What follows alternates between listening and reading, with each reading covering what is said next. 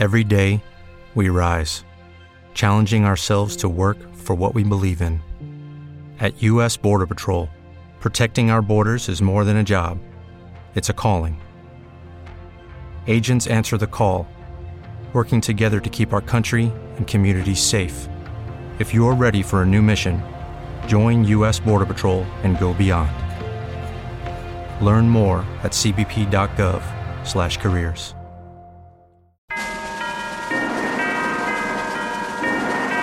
Gracias por escuchar los podcasts de Clásica FM.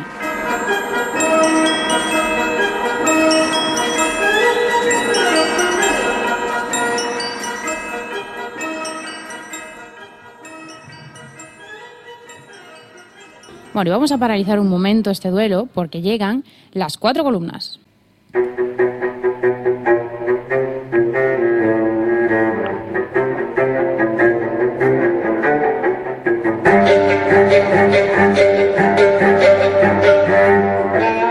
Recibimos así a nuestra colaboradora Berta Herrero. Muy buenas. Hola, ¿qué tal Ana? Muy buenas. Hola, bienvenida una semana más. Hola. Bueno, Berta nos va a llevar en esta sección de viaje cada semana, de viaje por los más famosos y emblemáticos escenarios, auditorios y festivales de todo el mundo. Cuéntanos, Berta, ¿cómo arranca más bien? ¿Dónde arrancan estas primeras cuatro columnas?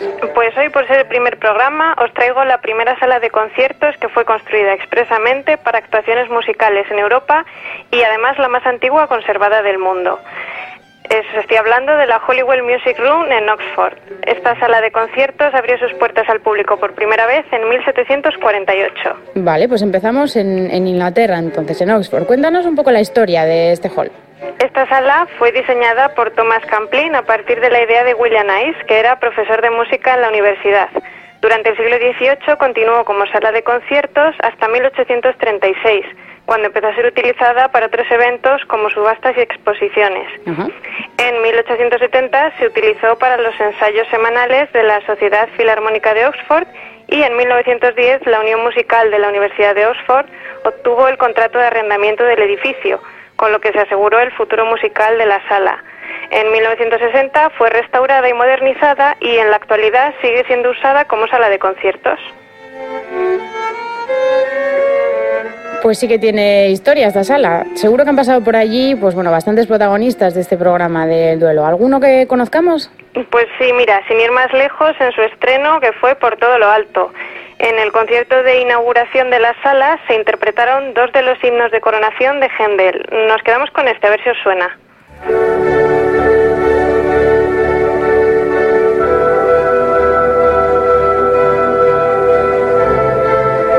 Esto me suena a mí.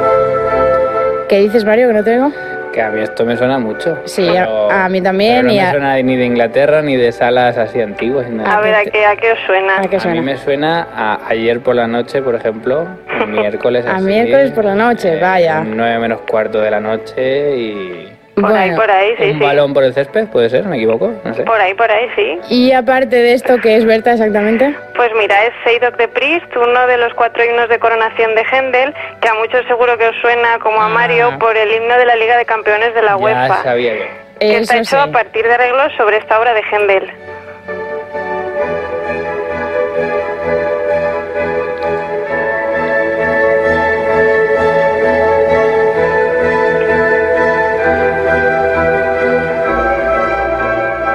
Bueno, ya hemos repasado la historia de este Hollywood Music Room de Oxford. Tenemos también música de la que interpretaban allí. Nos falta, bueno, hacernos una idea de cómo es este fantástico escenario.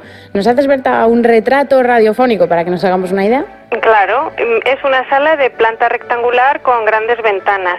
El escenario tiene forma cóncava y se sitúa en un extremo de la sala y detrás de la zona de actuación se encuentra un órgano. Las dimensiones de la sala son 21 metros de largo, 10 metros de ancho y 9 metros de altura, con una profundidad de escenario de 4,6 metros. Los bancos para el público están situados frente al escenario y en los laterales de la sala, con capacidad para unas 200 personas sentadas. Os cuento también algunos datos sobre la acústica de la sala. El tiempo de reverberación, es decir, el eco del sonido que va rebotando en todas las superficies hasta atenuarse, es de 1,5 segundos, tiempo que corresponde a una acústica ideal para la música. Ideal. Ideal, sí, sí. Parece que suena mucho, ¿no? Sí, parece mucho tiempo de rebote. ¿Sabes lo que- Pues menos sería muy seco. Está- Para, para una persona que habla está bien, pero para la música se necesita un poquito más de rebote. Estaba pensando, Ana, que quizá deberíamos hacer en la web una ficha con cada uno de estos escenarios porque son curiosos Pues- los datos y yo intento pues sí. imaginarme la sala. Pues lo, haremos, lo haremos, Sí. que estará muy bien, seguro. Me parece bien dentro de la, la pestaña de la sección. Genial. Bueno, ¿alguna cosa más que nos quieras contar de las dimensiones, de la acústica o seguimos? Pues que como es una sala pequeñita, el- la sensación del oyente es de un sonido brillante y potente. Ajá, bueno. Pues nada, nos quedamos, creo yo, con todas las ganas de oír música y en directo, que tiene que ser pues una pasada. Y ya para terminar con la sección, ¿alguna anécdota o curiosidad con la que quieras terminar? Sí, como curiosidad, decir que la sala también es famosa por los Oxford Coffee Concerts, que se iniciaron en, 1800, en 1986 perdón, y son considerados los ciclos de música de cámara más exitosos del país. Se celebran casi todos los domingos por la mañana durante todo el año y en ellos podemos oír música tan bonita como este trío con piano número 44 de Haydn.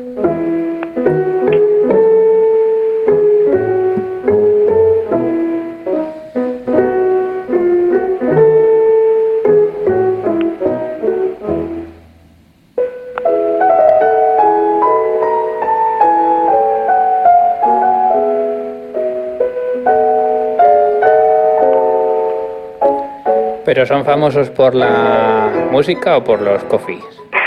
Debe ser por la música. Seguro que estos Bueno. ingleses me los conozco yo. Pues eso, las dos cosas. Oye, estaría bien también, es que me estaba intentando imaginar la sala y no sé por qué me... mm, veo como un Wigmore Hall o algo así, ¿no? De Pues tamaño. debe tener esa pinta, sí. No sé, a ver si también justo con junto con la ficha que hagamos ponemos una foto. Pues que sí. yo creo que puede dar una Claro, idea eso es lo que estaría bien para dar ya la idea completa. Sí, yo creo que es un poco más pequeño igual que el Wigmore, lo he visto en... 200 butacas, Por ahí, sí, por ahí puede estaría. ser, puede Pues ser. justo, sí. Muy bien, bueno. Bueno, pues nada, Berta, gracias y hasta la semana que viene. Gracias a vosotros, Adiós, hasta la Adiós.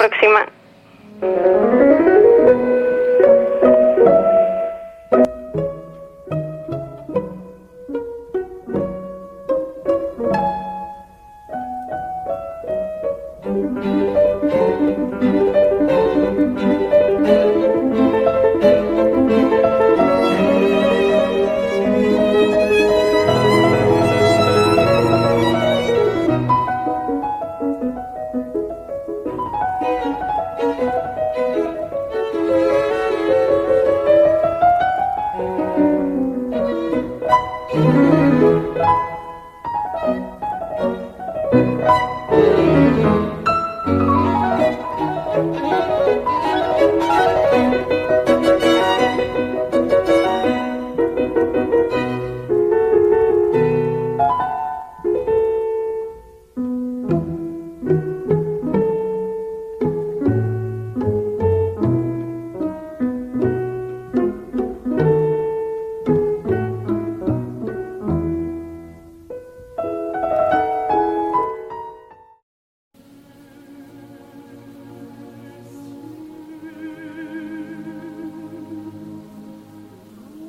La mejor música en Clásica FM